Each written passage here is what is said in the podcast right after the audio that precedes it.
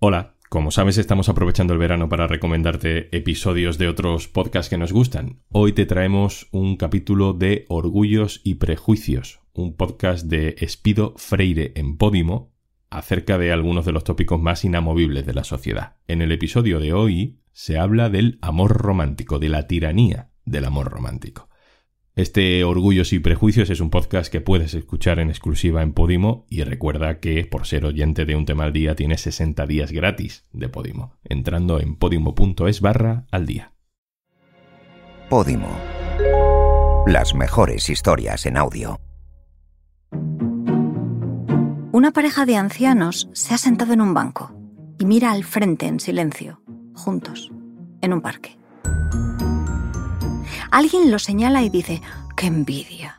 Así me gustaría ser en un futuro, dentro de muchos años. ¿Y tú qué sientes cuando los miras? ¿Te invade la ternura? ¿O, como yo, piensas que quizás no tengan ya mucho que decirse y que en muchos casos, si se hubieran separado, serían en estos momentos más felices? La mía no es una opinión popular ni optimista. Por lo habitual se me acusa de cinismo, de no creer en el amor, o me compadecen al figurarse que he crecido sin buenos modelos de referencia.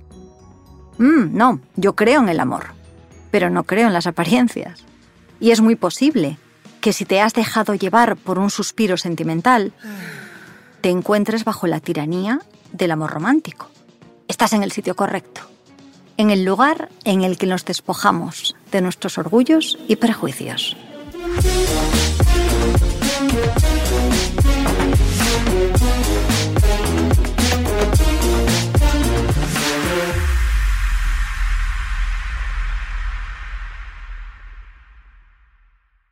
La tiranía del amor romántico.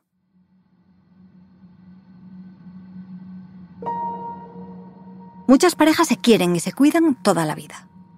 Algunas de ellas no estuvieron nunca enamoradas, sino que se casaron porque uno de los dos insistió. Porque era la única manera de acceder a la independencia de la familia o al sexo. Porque venía un hijo en camino. Porque existía un interés económico o patrimonial. Porque así lo quisieron sus padres o tutores. Porque ya tocaba, después de muchos años de relación. O porque no quedaba nadie más y no querían quedarse solteros. Todos conocemos a viudas que han rejuvenecido según enterraban al muerto. Viudos que fallecen en menos de un año. Segundas parejas dichosas y solteronas queridísimas. La pareja, que debería ser un refugio, es a veces una trampa. Otras, una decepción. Otras, lo mejor de la vida. En la mayor parte de las relaciones de nuestros padres y abuelos existió un componente de sano pragmatismo, de falta de expectativas y de profunda ignorancia sobre las alternativas que facilitó que esas relaciones funcionaran. Los roles de género se encontraban más y mejor definidos que en la actualidad. El control social de la familia y del entorno ofrecía la contrapartida de la ayuda con los hijos y ahuyentaba la sensación de soledad y la idea de responsabilidad y de decencia superaba y compensaba los anhelos individuales. Existe una variante de felicidad muy peculiar que se produce cuando alguien tiene un lugar asignado y cumple esmeradamente con su obligación. Pero la mayoría de esas parejas ni fueron ni son felices. La mayoría acaban desgastadas por la convivencia, los años, la falta de tacto, los problemas de toda una vida, el machismo y el abuso en uno o varios sentidos. Muchas no se separan ni siquiera hoy por razones económicas. No olvidemos que la experiencia del amor es para quien puede permitírselo, por las presiones familiares, dar explicaciones a los hijos, a los nietos que desean que todo siga igual, a su edad, dónde van a ir, qué necesidad. Por las apariencias, cualquier cosa menos andar en boca de la gente. Como en ocasiones ninguno de los dos ancianos trabaja ya, olvidamos demasiado a menudo que en esa generación abundan las mujeres que fueron amas de casa y madres, muchas de ellas con trabajos que no cotizan, y que en su vejez se encuentran sin ingresos propios, como antes carecían de estudios o de posibilidades de independencia económica. Mujeres que se separarían de buena gana, hartas, extenuadas, con la autoestima devastada y una convivencia ingrata, pero que saben que si lo hicieran caerían en la indigencia o vivirían de la caridad de la familia y que empobrecerían también al marido. Hombres que preferirían estar con otra mujer o que no soportan ya los reproches, la falta de cariño en el cuidado, o que no entienden las exigencias y cambios de su mujer a estas alturas, pero que son absolutamente incapaces de vivir solos.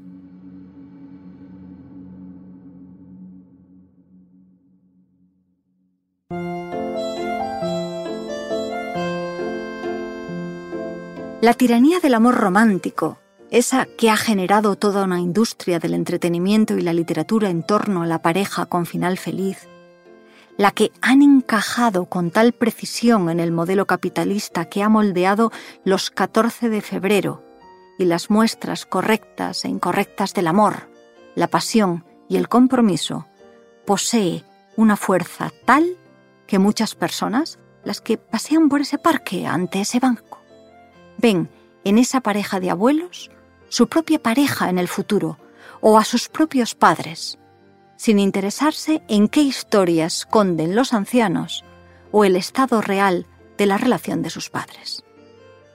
Es más, la pareja como ideal se encuentra tan arraigada que marca a hierro incluso a los nuevos modelos de familia y de pareja más laxos.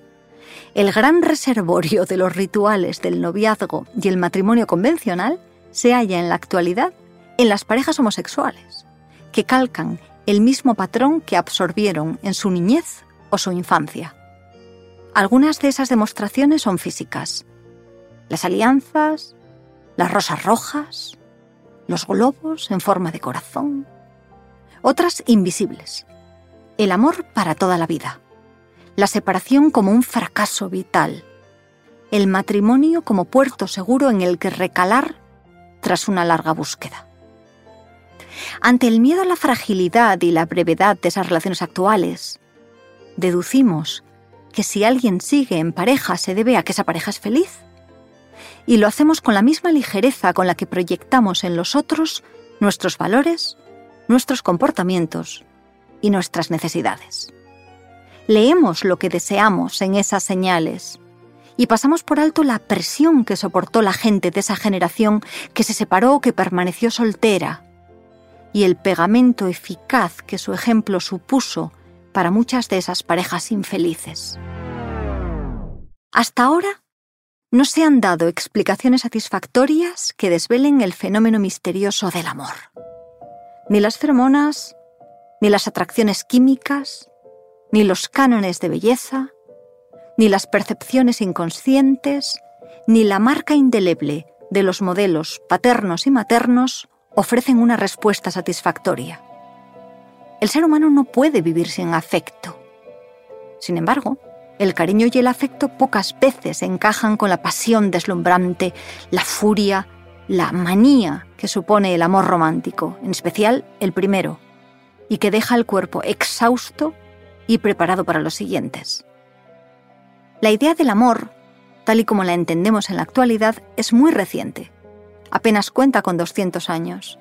De hecho, el concepto de amor y de pareja ha evolucionado y se ha narrado de maneras muy diferentes a lo largo de los siglos. Solo aparece una historia de amor en la Biblia, y esa es la del Cantar de los Cantares. En el siglo IV a.C., alguien, no, no fue Salomón, narra la desesperación de un joven pastor hebreo y su amante sulamita en unos apasionados versos que hablan de su encuentro y de su nueva separación. El cantar no ofrece un final feliz, solo la esperanza de que el amor venza la distancia. El resto, mira donde quieras. En la violación de Tamar, en la seducción de Judita o Lofernes, en el Antiguo Testamento, más animado, o en el nuevo, en la resignada pareja que forman Isabel y Zacarías, o en la mujer adúltera a punto de ser lapidada. No encontrarás nada más que una desalentadora retaíla de qué es el amor.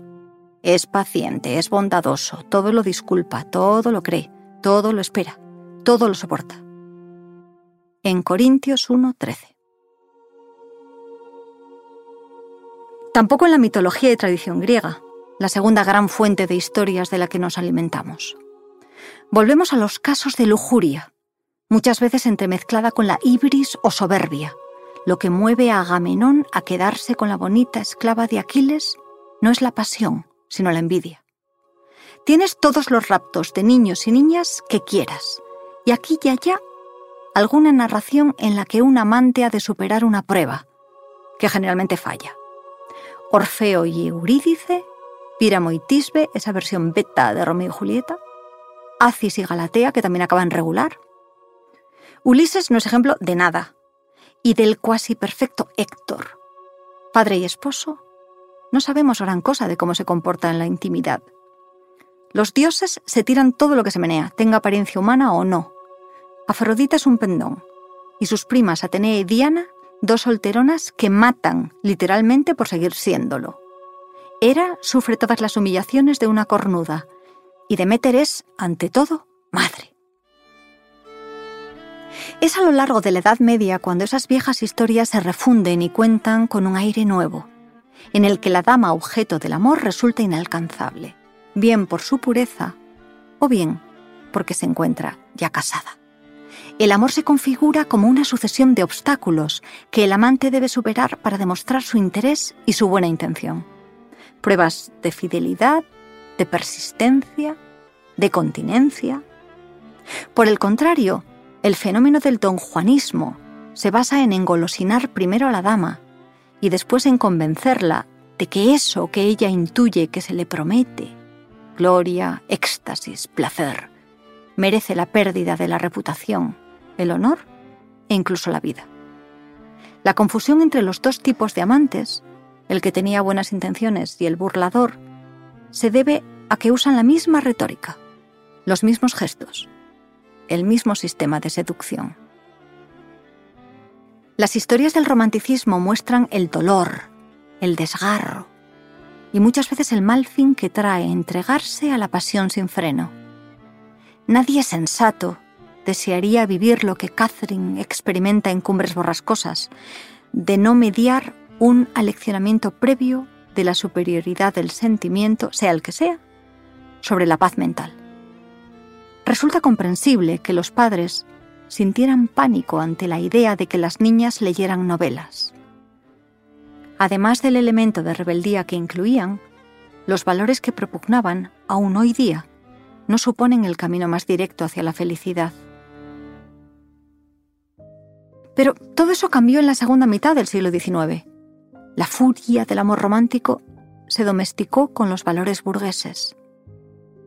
El amor del siglo XIX, contrariamente a lo que se cree, no tiene gran cosa en común con la sentimentalización del amor que denominamos romántico. Jane Austen, la última autora que defenderá la dignidad y el buen juicio a la hora de escoger un amor, sufrirá también interpretaciones dulzonas y sesgadas. El amor romántico o sentimental actual ha fusionado la sobreexcitación que causa las dificultades del amor feliz con un premio valoradísimo. El matrimonio y la promesa de la felicidad eterna. Congela la exaltación de los primeros enamoramientos y el placer del sexo y niega su declive valora muy positivamente la consumación del mismo y el contacto de los cuerpos. Ha perdido también parte del elemento de reto social que poseía. En la mayoría de los casos en Occidente, los matrimonios no suponen ya una unión de patrimonios y por lo tanto, que unos muchachos se enamoren no rompe con los planes de la familia del mismo modo que podría hacerlo en el siglo XIX.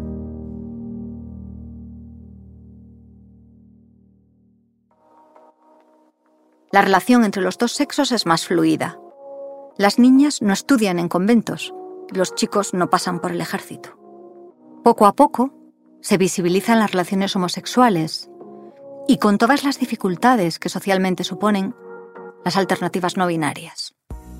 La educación mixta y la disolución de las clases sociales aumentan las posibilidades de entablar relaciones amorosas. Se dan en el instituto o incluso antes en el colegio, en la universidad o en el centro de trabajo.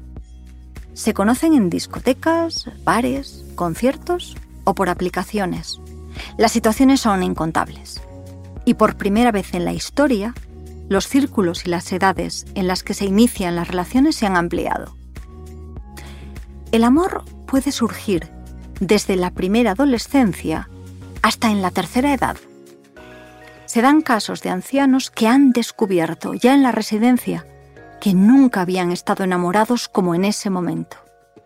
El primer amor, antes sinónimo del único, sirve de referencia y guía para las relaciones posteriores, el que será el gran amor, o el amor de la vida, o el amor verdadero. Te contaré cómo se popularizó ese concepto. Fue a través de las nuevas versiones de los cuentos de hadas, muy especialmente los de la factoría que homogeneizó las diversas princesas. De las películas y después de las ficciones televisivas y por supuesto siempre a través de las novelas, en las que el argumento puede resumirse de manera muy sencilla. Chico conoce chica, chico se enamora, chico pierde chica, chico recupera chica. A veces es ella la protagonista, pero incluso cuando lo es él, estas historias están dirigidas de manera masiva a un público femenino que las absorbe con fruición y las convierte en un referente de comportamiento, en una evasión y un ideal. Esta ficción posee tanta fuerza y ha sido contada en tantas ocasiones que se ha asimilado como una verdad. Eso debe ser el amor. Y así debe ser vivido. Así debe sentirse y comportarse una pareja ideal. La realidad, por lo tanto, y sobre todo la pasada, tiende a ficcionalizarse para que encaje en ese patrón en el que no existe convivencia, altibajos ni malestares, solo obstáculos, por lo general ajenos a la pareja. Ni madurez, ni expectativas incumplidas, ni evolución dispar en los miembros de la pareja. Los hijos acuden como la culminación de ese amor, sin alterar la relación, sin dificultades de concepción o de conciliación. La pobreza no separa, sino que une. Se hace tabula rasa de los errores y los celos son un sinónimo de amor. Y lo extraño lo terrible de esa capa sobrepuesta de ficción es que enlaza perfectamente con la falta de referentes de historias reales de parejas, de matrimonios, de separaciones o segundas uniones, de salidas tardías del armario. En esos casos, la mirada se fija en los ejemplos más cercanos, padres, tíos, abuelos. Y aunque las historias de hadas ya no sirven para explicar esos casos, los sesgos de hijo, los deseos de que la realidad encaje en nuestro ideal y la propia ocultación de las parejas mayores nos lleva a ver lo que deseamos ver, a mentir como descosidos y a embellecer historias que muchas veces solo tuvieron algunos momentos brillantes aquí y allá. Muchas mujeres no saben realmente lo que desean, como la gran mayoría de los hombres. Para eso sirve la ficción para que sustituya las dificultades de la realidad.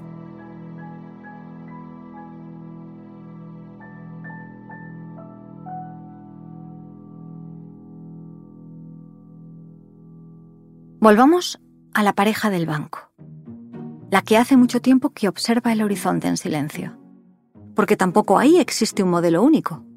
Se puede amar y seguir hablando o compartir el tiempo en silencio cómplice, o encontrarse en mundos remotos entre los que no hay nada que compartir. Lo maravilloso es ser feliz y llegar a mayor siéndolo, por encima de cualquier ficción, al margen de cualquier apariencia, en soledad, en pareja o resignado a la pareja que se tiene, con lo que se es, con lo que se ha sido, sin obediencia ninguna a unos prejuicios. Porque, si dejamos de lado el orgullo de reconocerlo, ¿quién querría quedarse a vivir eternamente en las apariencias?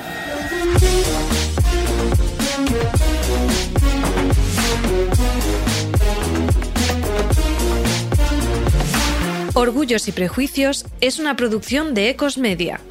El podcast ha sido dirigido y producido por Miguel Pastor. Espido Freire ha guionizado y locutado todos los episodios. El diseño sonoro y edición de audio son de Jesús Agudíez. La producción ejecutiva es de María Santonja, Francis Arrabal y Miguel Pastor. Gracias por escucharnos.